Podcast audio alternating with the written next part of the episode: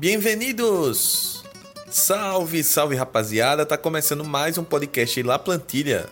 Aqui você sabe que é o seu canal com futebol espanhol e a La Liga.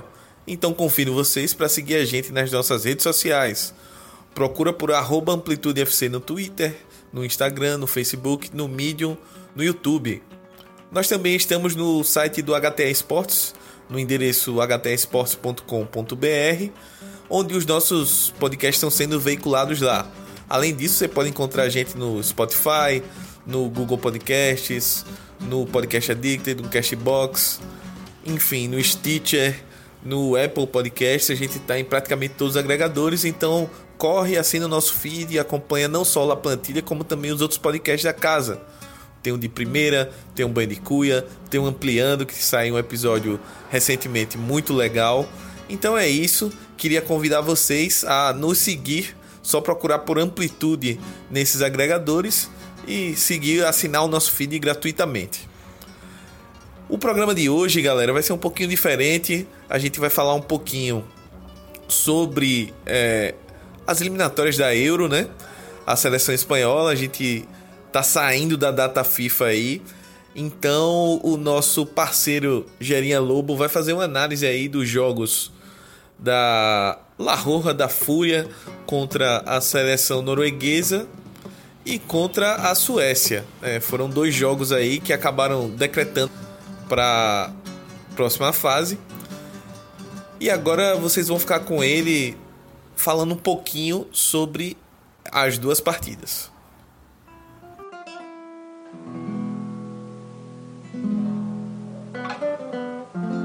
Bom, sobre a partida entre Noruega e Espanha, a Espanha teve, foi, fez aquele jogo dela, né?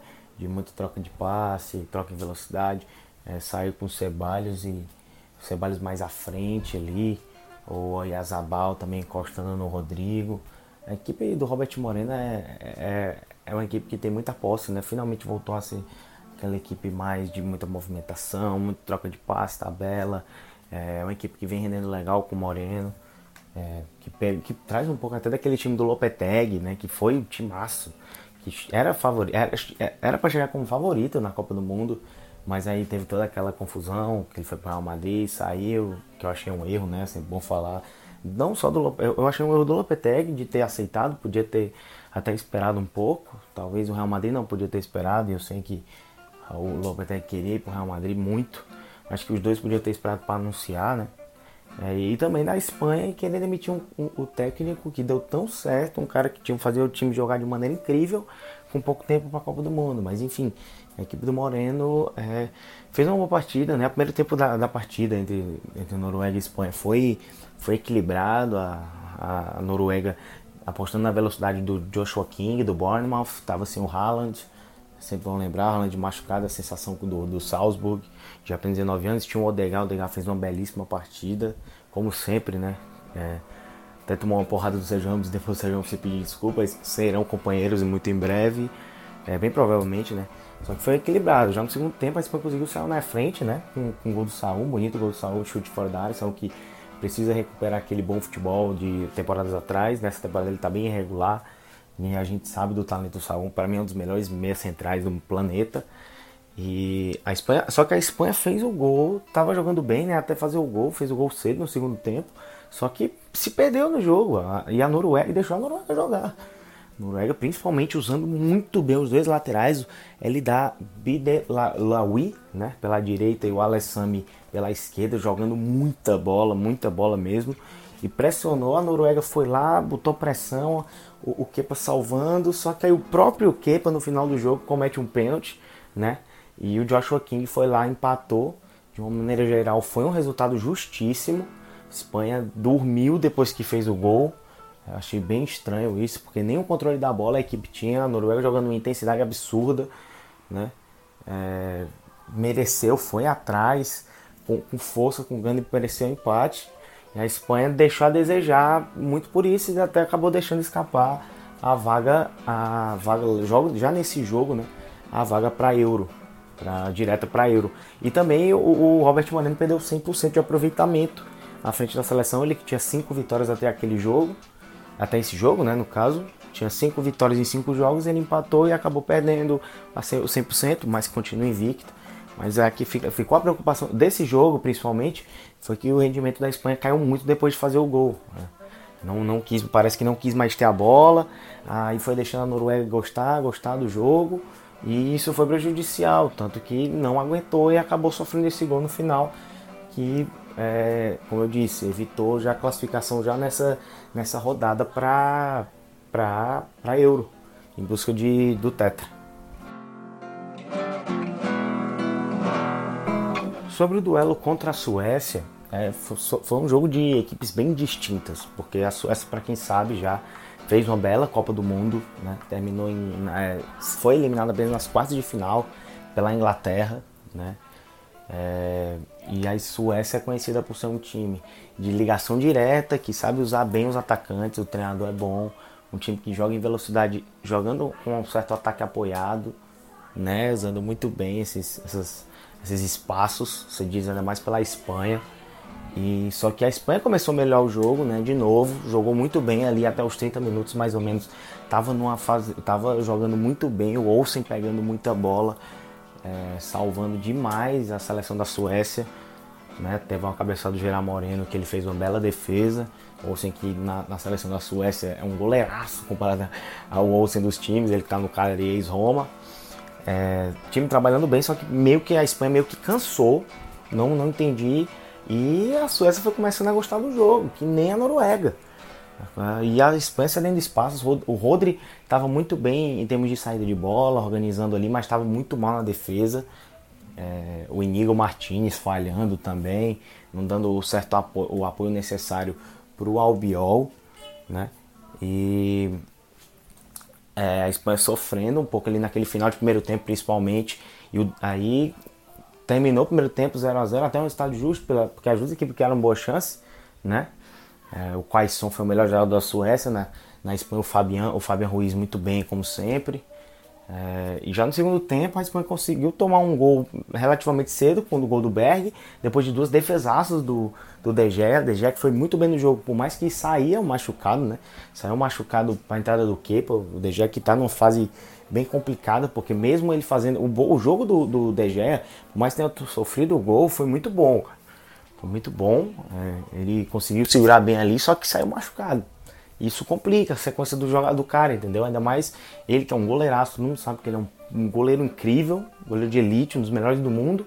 Só que passa para fazer o win como todo o Manchester United, né? E então é, foi complicado que aí entrou o Kepa e a Espanha a, começou a mudar o time, né? Entrou o Rodrigo, o Rodrigo que não saiu jogando, quem saiu jogando foi o Gerard Moreno, que teve o Oyazabal e o Ceballos mais encostado nele.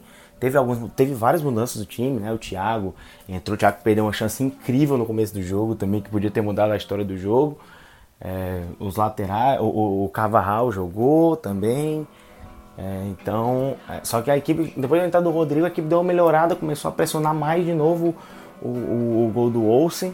E no finalzinho, e no finalzinho ali, no apagar das luzes, o Rodrigo marcou o gol né, aos 91, marcou o gol da classificação da Espanha para Euro. É, gol que foi extremamente comemorado, por sinal. É, é, eu vi até no Twitter que estavam comemorando, tavam, fizeram comparação desse gol, da comemoração desse gol, de maneira apoteótica, com aquela do. com o gol do Iniesta, cara. Um gol do Iniesta na, na final da Copa do Mundo contra a Holanda, é, pela, pela empolgação da galera, e a Espanha Gol importante, a Espanha também deixou a desejar um, um, pouco nesse jogo, por esses momentos que eu disse, momentos de fraqueza. Eu acho que o Robert também está testando alguns jogadores, eu acho importante isso. É, mas, mas, essa data FIFA, né, foi, foi meio complicada, porque foram dois empates contra, ok, seleções organizadas, mas que a gente sabe que a Espanha é muito melhor, né, que Suécia e que Noruega.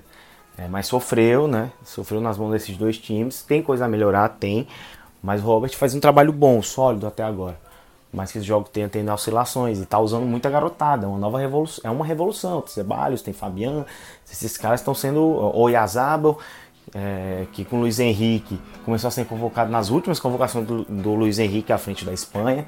Então tá tudo se encontrando, a equipe tá passando por um processo meio de transição do time, então tem que ter paciência. Mas o futebol tá bom, o futebol, claro, não, como eu tinha dito, mas não se compara ao futebol do time do Lopetegui, que foi o grande, a grande Espanha, né? Que foi há, há mais, de, mais de um ano atrás.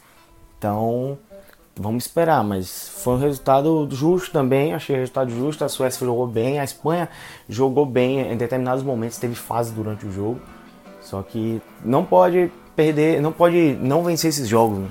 A gente sabe do poder da Espanha, principalmente. Só que eu, mas o que importa agora é que a equipe está classificada para Euro e vai claramente em busca do Tetra. É uma das favoritas, né? Eu acho que dando um palpite aqui, eu acho que existem algumas favoritas, né? Principalmente, não sei se a Espanha está entre top 3, mas Itália chega muito bem, né? Jogando muito bem com o Roberto Mantini. O, a, a, Holanda do Ronald Koeman também é a mesma coisa. A França sempre é favorita. Inglaterra chega muito forte. Então vai ser uma Eurocopa muito legal, porque praticamente todos os times chegam muito fortes, né? Porque a gente falava da Itália, a Itália não foi para a Copa.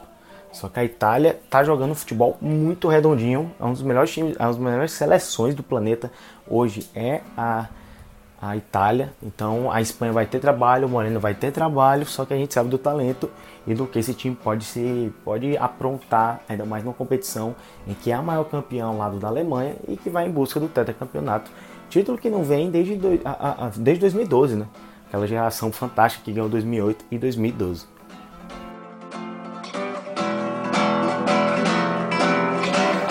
É isso aí, galera. É, aproveitando que o nosso podcast hoje é um, um formato diferente, é um formato com menos diálogo, então, consequentemente, ele fica um pouco mais resumido. Mas eu queria falar com vocês também um pouquinho sobre é, a Champions League. Em breve a gente vai estar tá tendo a terceira rodada da competição. E eu rapidamente queria fazer um balanço com vocês das equipes espanholas, né? É, inicialmente, analisando tanto o desempenho quanto os resultados, é, a participação espanhola na Champions está deixando um pouco a desejar. É, acho que de resultado, Barcelona e Atleti são as equipes que estão um pouco melhor, né? Barcelona é, vem de uma vitória contra a Inter de Milão importante. O Atleti é, empatou com a Juventus em casa, depois buscou uma vitória fora de casa contra o Lokomotiv. Mas ainda assim é, é uma campanha preocupante. O Real Madrid, por exemplo, que recentemente conquistou um tricampeonato europeu, ainda não venceu. O Valência começou muito bem contra o Chelsea, mas depois acabou tomando uma verdadeira sacolada do Ajax em casa. Então acabou deixando uma impressão ruim na rodada passada. Vamos ver como é que o Valência reage a isso aí. E o cenário do, dos espanhóis é um pouco complicado, porque as equipes não, não estão tendo aquela dominância que a gente viu na, na última década aí, principalmente Real Madrid e Barcelona é, quase todo ano chegando às finais, pelo menos um dos dois representando o futebol espanhol nas finais de competições. Mas a gente pode enxergar que cada uma dessas equipes tem problemas diferentes, né? Começando pelo Real Madrid, que é o, o atual líder da La Liga e foi o último espanhol que conquistou a Europa, né? O Real Madrid ele vem com um problema de encaixe do, do, do time do Zidane e que nesse nível de disputa europeu vai tendo muita dificuldade, vai demonstrando muita dificuldade. Então, jogadores, alguns jogadores não estão conseguindo ter um desempenho como esperado, e aí a gente pode citar o maior exemplo para mim, que é o Hazard, mas outros caras como o próprio Sérgio Ramos, é, o Modric, é, o próprio Courtois, que saiu da última partida contra o Bruges é, com a alegação de um problema estomacal, mas é, muito se questiona se ele, inclusive, está tendo algum tipo de problema psicológico, problema de ansiedade. E o Real Madrid parece que, apesar de ser líder da La Liga, ele não se encontra, né? É um time que parece que ainda está com muita dificuldade de se encontrar na temporada. Passando para o Barcelona, que é o maior rival do Real Madrid, é, o Barça ele montou um elenco visando a conquista da Champions. A equipe vem de duas conquistas da La Liga, é um time que conta com o Messi, que é meio que autoexplicativo isso. O Messi é o grande jogador é, que atua na Espanha hoje, atual é, melhor jogador do mundo. E só que o Barcelona, ele, o Barcelona do Valverde, ele vem encontrando problemas justamente por essa dependência do Messi. É um time que ainda depende muito do desempenho do Messi isso ficou claro é, nas duas primeiras partidas da Champions, com os dois adversários mais pesados do grupo, né? O empate contra o Borussia e essa vitória contra a Inter, onde por mais que o Soares tenha feito os gols é, da vitória contra a Inter, mas o Messi foi o cara que foi mais uma vez foi decisivo, por mais que ele ainda aparentemente não esteja no melhor da sua forma, no melhor do seu potencial que a gente conhece, ainda assim ele é um cara que faz muita diferença. É, tem problemas de encaixe no meio de campo, a gente ainda não entendeu muito bem qual o, a proposta do Valverde para o setor. Ao mesmo tempo que a equipe também parece ter problemas para encaixar o Griezmann no, no sistema de jogo do Barcelona. O Griezmann vem no início de temporada muito apagado, muito complicado. Então enxergo o Barcelona também com algumas questões para se resolver se quiser voltar a conquistar a Europa. Passando para o Atleti, o Atleti é, é, das equipes eu acho que é mais desculpável porque foi o clube que mais mudou. Foi o clube que perdeu muitos jogadores e trouxe outros tantos. Então ao meu ver, o Simeone ainda está montando essa equipe, está tateando a melhor formação, está buscando o melhor encaixe para o João Félix, para o Diego Costa. É, Renan Lodi ainda é um jogador que, apesar de ter começado muito bem, ainda está chegando, então ainda está se adaptando ao clube, é, às suas funções dentro do sistema do Atlético. Então, eu acho que o Atleti é uma equipe que deve passar de fase, deve disputar ali com a Juve o primeiro lugar do grupo, mas é uma equipe que talvez ela só tenha o seu amadurecimento quando a gente chegar no, no, no período de mata-mata ou talvez até na próxima temporada. Eu acho que esse trabalho do Simeone é, com essa equipe atual, com esse elenco atual, é, é a gente tem que esperar um pouco aí para ver onde é que vai desaguar. E por fim, falando do Valência, né? É, o Valência é, vive um caos político, é, um caos diretivo, com Peter Lin é, mandando o Marcelino embora, né? Trouxe os Celares para o comando, é, os jogadores ficaram descontentes. E por mais que aquela vitória contra o Chelsea tenha acontecido no meio dessa confusão toda, ainda assim é um, uma situação que a gente ainda precisa acompanhar um pouco mais para ver como isso vai se desenrolar. E a partir daí, é, num grupo como o que o Valência está inserido, disputando com a Ajax e o Chelsea principalmente, é, é preocupante a atuação que o, o Valência demonstrou contra o Ajax. Foi muito é, foi muito frágil defensivamente e por mais que tenha tido algumas boas chances, assim, foi, talvez paradoxalmente tenha sido um dos melhores jogos, atuações do Valência, desempenho, mas é, a, a, defesa mostrou muita fragilidade e acabou é, fazendo com que o, o, o Ajax saísse com a vitória até tranquila do Mestalha. Vamos ver como é que o Valência reage aí no, no restante da competição. E eu acho que o jogo chave para o Valência vai ser a partida contra o Chelsea em casa. Deve decidir essa para próxima fase da Champions League ou se a equipe vai acabar voltando à Europa League.